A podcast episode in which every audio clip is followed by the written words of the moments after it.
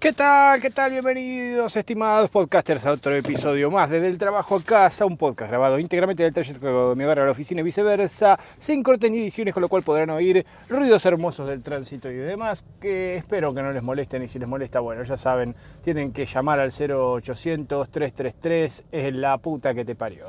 En fin, eh, Hoy vamos a hablar de un tema particular que tiene que ver con algo que nos afecta mucho, sobre todo a los argentinos eh, desde hace ya, desde el inicio de la historia en realidad, pero que la gente cree que es algo reciente eh, y lo toma como algo que puede dividir mareas. Eh, en este caso voy a hablar de la famosa o denominada en Argentina al menos grieta en cuanto a los ideales políticos que tiene la población. Eh, esto tiene que ver un poco con la mentalidad que tenemos los argentinos de pensar que cada uno tiene razón en lo suyo y que nadie puede contradecirlo y el que piensa distinto que se cague. Bueno, en realidad no pasa solo acá. Para spoilearles un poquito o cagarles la ilusión a aquellos que creen que somos exclusivos o que esto es algo nada más de Argentina, pasa en muchas partes del mundo. Creo que tiene más que ver con una cuestión de comportamiento humano bipolar, va, no bipolar, sino como que tiene que haber una una contraparte a nuestro pensamiento, un contrario, un rival, sí, y esto termina en algo bipartidista generalmente, o termina resolviéndose en dos partidos, en un balotaje, que siempre es el que resuelve una elección, es donde terminan todas nuestras eh, discusiones políticas eh, y empiezan otras discusiones más de índole carnal o personal.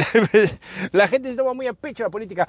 Eh, digamos, o sea, yo fui una persona que fui que, uy, parezco, me sueno como un candidato político, o sea, digamos, digamos, o sea, bueno, en fin. La cuestión es que esto yo, recuerdo el tema que yo fui criado en, una época donde la política era mala palabra. O sea, hablar de política en esa época era como nadie podía pensar en política. O sea, yo fui, crecí, crecí en este, los 80, donde el gobierno de turno estaba hecho mierda, colapsado el primer gobierno democrático después de un golpe militar. Entonces no tenía mucha fuerza de nada, venía, se, se, levantaban tres pelotudos con dos fusiles y había todo un quilombo, se paralizaba el país, había una hiperinflación peor que la que tenemos ahora en Argentina, que si a ustedes les parece mucho, había como para aquellos que me escuchan de afuera, no tienen idea lo que fue la hiperinflación de fines de los 80 en Argentina. Pero los que lo vivieron, algunos lo recuerdan, otros ni siquiera saben de qué estoy hablando, pero lo, leyeron o se los contaron sus padres o algo. Bueno, si se los contaron sus padres son unos pendejos de mierda, los envidio o no, porque van a tener más años por delante para vivir en esta, esta tierra de mierda maravillosa que llamamos Argentina si están viviendo acá y si no, bueno, en este mundo del orto. Ahora, la cuestión es que después de ese gobierno fallidísimo en cuanto a lo económico, por lo menos, o sea, si bien pues, algunos pueden decir, ah, sí, bueno, retorno a la democracia, sí, todo muy lindo, pero la verdad que una cagada, cortes de luz programado, teníamos mil millones de problemas. Sobre todo, era el mayor problema de la hiperinflación, donde ibas un día a un kiosco a comprar un caramelo y al otro día valía el doble o más. Este, era un descontrol absoluto, todos los días, todo el, mismo día se te remarcaban los precios, se descontrolaba. Y bueno, el tipo se tuvo que ir seis meses antes y llamaron a la elección, bueno, el, candidato que había ganado la elección, que tenía que haber asumido seis meses después, tuvo que asumir anticipadamente, que fue el restaurador, el pastilludo y tan benemérito innombrable. Eh, Carlos Saulo, Carlos I, o como quieran llamarlo, no quiero decir su apellido por una cuestión cabalística, porque dicen que, eh, a diferencia de Mirta Legrand, no trae suerte justamente.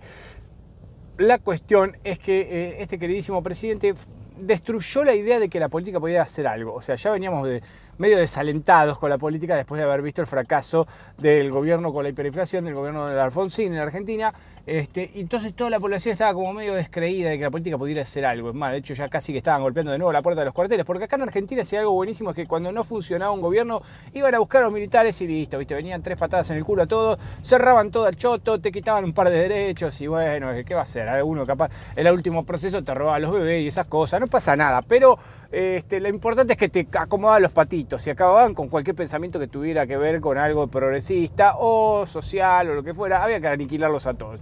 Pero en este caso, como habían tenido un proceso militar un poquito fuerte, entonces no podían ir a golpear los cuarteles y se tuvieron que fumar. Y llegó el Carlos Saúl, representante bastión de lo que era Argentina y en el mundo se conoce como peronismo, pero que de peronista tenía poco y nada. Pero bueno, la cuestión es que tanto los peronistas como los antiperonistas empezaron a detestar, o sea, todos, todos básicamente empezaron a detestar la gestión de Carlos Saúl. Igual lo votaban, misteriosamente ganaba las elecciones, no sabemos cómo, todo el mundo decía yo no lo voté, yo no lo voté, pero ganaba el tipo, porque evidentemente era toda una hipocresía la gente decía no lo voto, pero en el fondo le les convenía que gane este hijo de puta porque iba a mantener el famoso eh, uno a uno o la convertibilidad de la economía, donde un peso argentino valía un dólar y eso era por ley. Lo cual era una total ficción maravillosa, pero a la gente le gustaba vivir ahí en el país de las fantasías, en Narnia de la Argentina económica, donde podíamos fingir que teníamos dólares y viajar a Miami y gastarnos todo lo que hiciéramos. La cuestión es que toda esa época nefasta, ese oscurantismo económico de la República Argentina, llevó a que todo el mundo viera la política como un desastre. Y de hecho estábamos tan descreídos de la política durante los 90 que verdaderamente no podíamos concebir la idea de que la política ayudara en algo. De hecho, todos los políticos eran la misma, la misma premisa, eran todos corruptos, eran todos unos, este, unos inútiles. Este, y bueno, era todo un gran festival de descontrol y corrupción, sobre, sobre todo durante la gestión de Carlos, este, que hizo que la población optara por... Eh, detestar la política. Y la última esperanza blanca, como dirían este, algunos, eh, después de esta, gestión había sido el gobierno de la Alianza eh, de la mano del fabuloso Fernando de la Rúa, que venía a resolver todos estos problemas de la gran fiesta loca, la joda y qué sé yo, y aparte había prometido mantener esta convertibilidad. Entonces todo fue, pusieron los porotos ahí para tratar de desplazar al malvado y corrupto peronismo de Carlos Saúl, para traer la gloria del gobierno de la Alianza, que en definitiva lo único que hizo fue hacernos desesperanzar más y en dos años se tuvo que ir volando en el helicóptero. Después tuvimos cinco presidentes en una semana y se había acabado, la política estaba acabada, la gente iba a las elecciones y ponía fetas de jamón en, la urna, porque verdaderamente ya no creía más en la política y todos estábamos de acuerdo en algo, todos los argentinos estábamos de acuerdo, así como cuando ven un partido de fútbol de la selección argentina y todos alientan, en eso estaban todos de acuerdo, la política no servía para nada y no había que, nadie se ponía la camiseta de ningún político ni se desgarraba las vestiduras. Hasta que llegó finalmente el movimiento de Néstor Kirchner, que se convirtió en lo que hoy conocen como kirchnerismo. El kirchnerismo trajo un montón de esperanzas y demás, pero de la mano también vino el fanatismo, la épica maravillosa que generaron, que eh, formó fanáticos del movimiento y eso generó este, grandes discusiones, porque bueno, si bien al principio todos estaban más o menos como que bueno, está bien, dejarlo gobernar a Néstor, porque la verdad que veníamos de un desastre de gobierno uno tras otro, entonces lo que hizo el tipo era un poco más, había que mamarle la pija, porque era el único que nos había dejado en la ruina, endeudados hasta el choto, o había vendido hasta nuestra madre para mantener un par de parásitos corruptos. Había que estar agradecidos, sí, por fin su majestad no nos arruinó, viste, bueno. Entonces la gente estaba todo un poco medio como de acuerdo o conforme con la gestión de Néstor Kirchner. Cuando empezaron a acomodarse los patitos y veían que las cosas podían funcionar en este país, porque ya estaban todos tan desesperanzados que pensaban que había que eh, prender fuego todo y cobrar el seguro, básicamente, este, de repente vino, che, pero escúchame, puede funcionar esto, me está yendo bien, estoy ganando plata y todo, mirá qué bárbaro. Y eso que no tenemos un dólar uno a uno y puede funcionar esto. Bueno, algunos lo atribuyen a, no sé, a que vino el ángel, arcángel Gabriel y le dio la magia de las, mm, este, las semillas transgénicas y Monsanto y la soja, que en realidad era de Menem, pero que se la ganó él. No sé cómo Menem siempre termina, uy, lo nombre de la puta madre, la concha me tocó el huevo izquierdo. Eh, no sé cómo tenía que ver con el progreso económico después de tantos años de haber salido del gobierno, pero de repente desde el 89 este, pasó, de, perdón, desde el 99, este, que había sido la, última elección, de donde pierde el Carlos, este, hasta el 2003, que asume este, Néstor, pasaron como cuatro años más, un tiempo extra de gobierno de Néstor, las ventajas económicas y bondades de todo el gobierno de Néstor se debieron a algo que pasó hacía cuatro años, mágicamente, no sabemos cómo, pero hay gente que te lo sostiene y lo ama a Carlos, y si el día de hoy que no se lo toque porque se pude. Pero bueno, esto trajo, como les digo, este fanatismo o esta esta esperanza de que la política podía hacer algo, o, o, esta, haber visto que la política podía acomodar, aunque sea las cosas en el país, no te digo mejorarlas, pero por lo menos que no estallara en mil pedazos, generó que mucha gente se fanatizara que dijera, che, no, por favor que no vuelva ningún otro, aguantemos los trapos con estos muchachos que no cambien, que siga por este camino el país, por favor te lo pido. Bueno, la cuestión es que esto generó, después de un tiempo todos estaban de acuerdo con Néstor Kirchner, de repente pasó a ser el enemigo público número uno, porque los argentinos somos así, no hay grises, o te amo o te odio, ¿viste? Entonces, como, no solo los argentinos, creo que pasa lo mismo, lo, lo pueden ver en el movimiento de Trump, por ejemplo, en el presidente Trump, en Estados Unidos, donde tienes a los trampistas y los antitrampistas, este, que, que realmente eran demócratas y republicanos, que se matan, ¿sí? Por, este, e incluso entra el Capitolio con un gorro vikingo o Yamiroquai, como quieran llamarle, a hacer quilombo porque no se pueden poner de acuerdo de quién es mejor. La verdad, chicos, les soy sincero, primero tenemos que partir de una gran premisa que siempre lo digo cuando hablo de política, porque verdaderamente hay gente que no entiende esto o piensa que porque uno no tira mierda contra un político, está de acuerdo con todo lo que hace. No, la verdad que hay que entender partir de la premisa para todos aquellos que se pelean políticamente en la mesa de, las Navidades o de, Año Nuevo o en algún cumpleaños, si se quieren cagar a trompadas con el tío o el primo que es, o es un gorila o es un peroncho de mierda o lo que carajo fuera, primero arranquen de esta base. Les aconsejo esto. Cuando van a hablar de política, lo primero que tienen que decir, los políticos son todos una mierda. Sí, te guste más uno que otro, siguen siendo una mierda. Eso no te convierte si sos peronista en gorila ni si sos gorila, en peronista. Ah, entendamos eso de una vez. Los políticos, ninguno de los políticos te va a venir a, ayudar a vos si te enfermas. Si te da un cáncer terminal no va a venir el, presidente de turno que elegiste. Ay, usted me dio su voto, le voy a hacer este, un tratamiento, le voy a pagar todos los medicamentos y la quimio y todo lo que necesite. No, te va a chupar tres huevos, te va a decir gracias por su voto y te va a dejar morir. Y dice, es más, se saca una foto con vos para hacer campaña y dice, hoy fui a visitar a un compañero en necesidad y no te va a ayudar un carajo. Y si puede, te roba algo, de, algo que dejaste la mesita de luz del hospital. La cuestión es que los políticos son todos una mierda. Y eso lo tiene que tener muy en claro. Cuando alguien habla de política y cree que está defendiendo un político, en realidad no lo está defendiendo. Lo que está diciendo es tratando de decir mi político es menos mierda que el tuyo. No está diciendo qué bárbaro mi político. Ninguno de los que ahí va a decir, no, es perfecto, todo su gobierno es perfecto, ninguno robó del gobierno que estuvo con él y hicieron todas las cosas bien. El que piensa o defiende al gobierno que le gusta, diciendo que es perfecto, que hace todas las cosas bien y que es el mejor político que existe, es un reverendo pelotudo. Verdaderamente, si creen ustedes, si alguno de ustedes cree que la política o alguien de la política les importa a ustedes, están totalmente equivocados. Y si alguien cree que las peleas que en los debates o la televisión entre políticos es real y que cruzan el umbral, sea del Congreso, o la Casa Rosada, y esa pelea la continúan, están equivocados. Salen de ahí, están a los besos, toman un café y se cagan de risa de todos los pelotudos que pelean en su nombre. Básicamente es eso. Entonces, ustedes, nadie tendría que dejar sus vestidoras o pelearse con alguien que aprecia o un familiar por una pelotudez como la política y defender a un político que primero que ni lo conocen, o sea, ¿qué, quién es? O sea, un familiar suyo? O sea, ¿quién es el político que está defendiendo? Nadie, no lo conoces, no te conoce a vos tampoco. Es una persona que te parece menos mierda que los demás, que eso en eso se basa toda la, la orientación política. De hecho, todas estas coaliciones y alianzas en la política no tienen que ver con que se tengan tantas cosas en común, sino con que no tienen tantas diferencias, digamos, porque cada uno quiere pelear para su ranchito. Entonces, pero igual se juntan para hacer campaña para hacer un partido político. ¿Por qué? Porque verdaderamente se, aguantan el olor a bosta o se tragan el sapo para, para poder ganar una elección. No porque, O sea, hoy se han peleado, mañana se juntan de nuevo. en un momento, viste, no sé, se, fue uno del partido y dice, este traidor, que sé yo, los dos días está de vuelta y nadie dice nada. Ah, qué bueno, volvió. O un día era el enemigo número uno, este es el partido contrario, que matarlo. El otro día se presenta como candidato a vicepresidente y nadie dice nada. Entonces, a ver, ninguno debería de realmente ponerse la camiseta de ningún político ni defenderlo a muerte. Lo único que sí me parece correcto que deben hacer los argentinos, o, bueno, cualquiera que esté discutiendo en política en general, si alguien me escucha afuera, cosa que dudo porque la verdad que somos tres gatos locos, eh, es que no vale la pena, no vale la pena, no son sus amigos, no les importan los políticos a ustedes, no les y en definitiva lo que deben únicamente hacer es entender que el que ustedes están eligiendo es el político que es menos mierda que el otro. Nada más y nada menos. ¿sí? Y nunca en la vida hay que ponerse la camiseta de estos políticos porque verdaderamente, en definitiva, siempre nos van a decepcionar. En algo no hace falta que los defendamos. Otra cosa, las discusiones la gente suele defenderlo a capa y espada, ¿viste? O trata de acusar algo al, contrario y dice, mira lo malo que es, mira lo malo que es. Flaco, pero te, ¿y vos? ¿Y vos cómo vamos? Eh?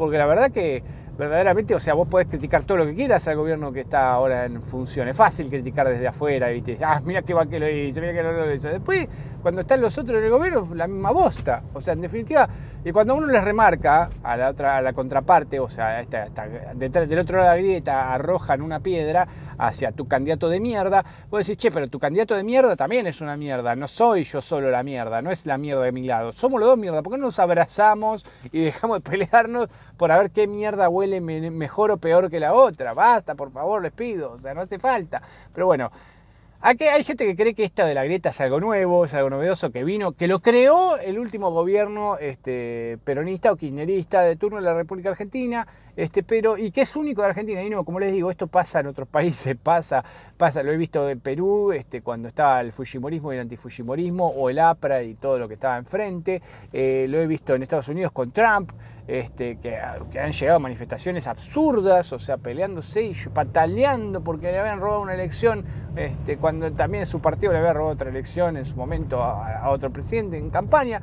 Pero nadie se queja de lo anterior, siempre es el hoy, el eterno hoy, y hay que pelear, enojarse, indignarse patalear por lo que está pasando en este momento y lo anterior no existió. De hecho, si podemos olvidar el pasado en política, mejor, porque nadie resiste un puto archivo. Entonces, nunca te van a hablar de lo que mierda pasó, y si hablas de lo que pasó, te dicen, ah, pero vos estás hablando siempre del pasado. Sí, la puta que te parió. Tenés que saber el pasado para saber dónde mierda estás acá ahora y por qué estás acá ahora y por qué no tenemos que volver a hacer las mismas cagadas de siempre, votar a los mismos pelotudos de siempre. Hay que pensar en algo nuevo. Pero bueno, nunca emerge un candidato utópico. Hay gente que en política tiene esa idea estúpida de que puede elegir a un maravilloso candidato político que va a solucionar todos sus males. Ay, sí, me va a regar las plantas del jardín y va a hacer que mi pasto crezca y que no me caigan los perros del vecino. No va a pasar, no va a pasar. O sea, va a tratar de hacer algo como para que vivas un poco mejor o un poco peor, porque hay algunos que se empecinan en hacerte mierda toda tu vida, tu economía, meterte el dedo en el culo para sacarte la plata, para dársela sea a los pobres o a los ricos. Es un Robin Hood o Robin Hood inverso. Siempre terminamos la clase media, sobre todo, cogidas de ambos lados. Nos hacen una menalla truá o pelo y barba, como les guste llamarlo. Siempre terminamos en el medio de esta joda y nunca ganamos. O sea, en definitiva, votamos a nuestros propios verdugos y los aplaudimos y los defendemos a capa y espada como si fueran amigos nuestros y la verdad que ninguno lo es. O sea, simplemente reconozcamos esto. Te puede gustar más un olor a mierda u otro, pero no se peleen con sus amigos ni su familia por esta pelotudez. La cuestión es que esta grita viene desde inicios de la República. De hecho, cuando todavía ni siquiera éramos un país, acá en Argentina éramos las Provincias Unidas Río de la Plata, un grupo de pelotudos que estábamos juntados acá en un virreinato este, y que bueno, que un día dijimos, che, tenemos que sacarnos a España en medio, así podemos, por, un tema de guita, ¿eh? porque era, queremos venderle a otros países que no sean España, así que vayámonos de la mano de la corona. ¿eh? Con la excusa de que estaba Napoleón en Europa, agarraron y armaron en Buenos Aires, obviamente, y sin preguntarle a nadie del interior, como siempre hasta el día de hoy, que se repite la misma dices armamos una junta de gobierno provisional, ¿sí? Este, y se, ya desde ahí, eh, en la misma composición de la primero hicimos la primera, la primera pelotudeces, no, bueno, nos vamos a liberar, bueno, pongan al mismo virrey a cargo de la Junta de Gobierno. éramos más pelotudos que podíamos ser. Bueno, la cuestión es que por suerte la gente en ese momento se avivó y dijo, fue, che, no puede ser que pongan al virrey de Cisneros a cargo de la primera Junta. Lo acabamos de sacar de la mano del rey y vos pones al virrey a cargo, me está cargando. Bueno, eh, ante la presión popular dijeron, bueno, está bien, hagamos una primera Junta sin, un realista porque si no, no tiene sentido esto. Y terminaron armando la primera Junta con dos bandos. Ya desde esa época teníamos un bipartidismo. Teníamos a los morenistas y a los sabedristas que tenían dos ideas distintas de cómo hacer el país. Imagínense de 1810 estamos en 2022 y seguimos discutiendo el mismo modelo de país de Moreno y de Saavedra, básicamente, palabras más, palabras menos, una le pueden llamar unitario federal, le pueden llamar centralista, descentralista, le pueden llamar peronista, antiperonista, irigoyenista, antiirigoyenista, lo que carajo les guste, siempre terminamos discutiendo las dos mismas pelotudeces de país, o sea, si hacemos un libre comercio, si no hacemos un, eh, libre comercio, si incluimos al interior o si nos chupa un huevo el interior, este, y si le damos guita a la gente humilde o si no le damos guita a la gente humilde. Todo termina resumido en ese tipo de premisas y desde la eternidad de los inicios inmemorables de esta, de esta puta patria, ¿sí? seguimos en esas discusiones pelotudas. Y es más, de hecho, es tan así, tan, costumbre de nuestra tierra pelearnos por estas pelotudeces, que imagínense que de 1810 tardaron 6 años para decir que eran independientes, no se pueden poner de acuerdo ni en eso. Y después tardaron hasta 1853 para hacer una puta constitución. Este, o sea, pensar la cantidad de años, o sea, que pasaron. Yo, imagínense en tiempo de hoy, o sea, como que yo le diga, de acá, en el 2000, este, ¿qué sería? 2060, sí, 2060, 2062. 2063, por ahí, bueno, 2065. De acá al 2065 todavía estaríamos discutiendo un tema. O sea, no sé, pongámosle el aborto legal o no.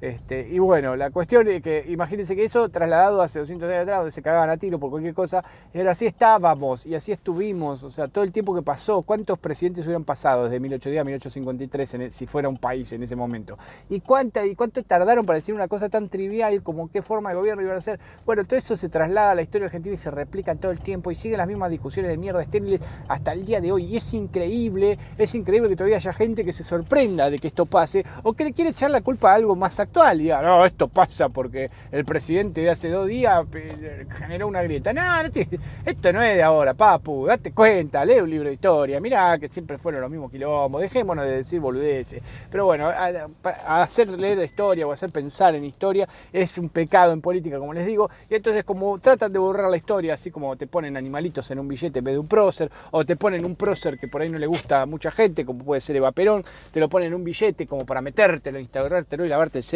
Así pasan este, estas cosas, estos niveles de ignorancia o este olvido de la población que parece que fuera este, Dory de Buscando a Nemo, que se olvida a corto plazo todo lo que ocurrió en su patria, básicamente. O sea, cada cuatro años que hay elecciones la gente se olvida de todo, se olvida de que este, que, este estaba con aquel, que el otro estaba con aquel, que aquel fundió el país, que el otro hizo que se mate Favaloro, que el otro hizo ese, un deudo con el FMI, que el otro... Este, todo tiene algo, ¿sí? que el otro se peleó con el campo, que no tenía dólares, que la, hiperinflación, que la concha del mono. No, todos se olvidan de todo. En cuatro años aparecen como si nada, como con cara de piedra, y hay gente que todavía no se acuerda de que habían hecho esto, se los vuelve a votar. En fin, bueno, ya llegué a destino, así que tengo que cortar acá la transmisión. Si les gustó, como siempre, les pido, denle cinco estrellitas ahí arriba de todo el listado de los episodios, tienen las estrellas para calificar. Este, y la campanita para que les avise cuando subo algo, que generalmente es todos los días, eh, que vengo a laburar, ¿no? Porque por algo se llama el trabajo a casa, esto si no sería en mi casa y en mi casa. Pero bueno, como no estoy haciendo home office ya de hace un tiempo, ya no hay algo así. Eh, en fin, bueno, yo qué mierda sé si solo voy de mi casa al trabajo el trabajo a casa. Si voten por mí, hijos de puta. Nos vemos la próxima. Chao, chao.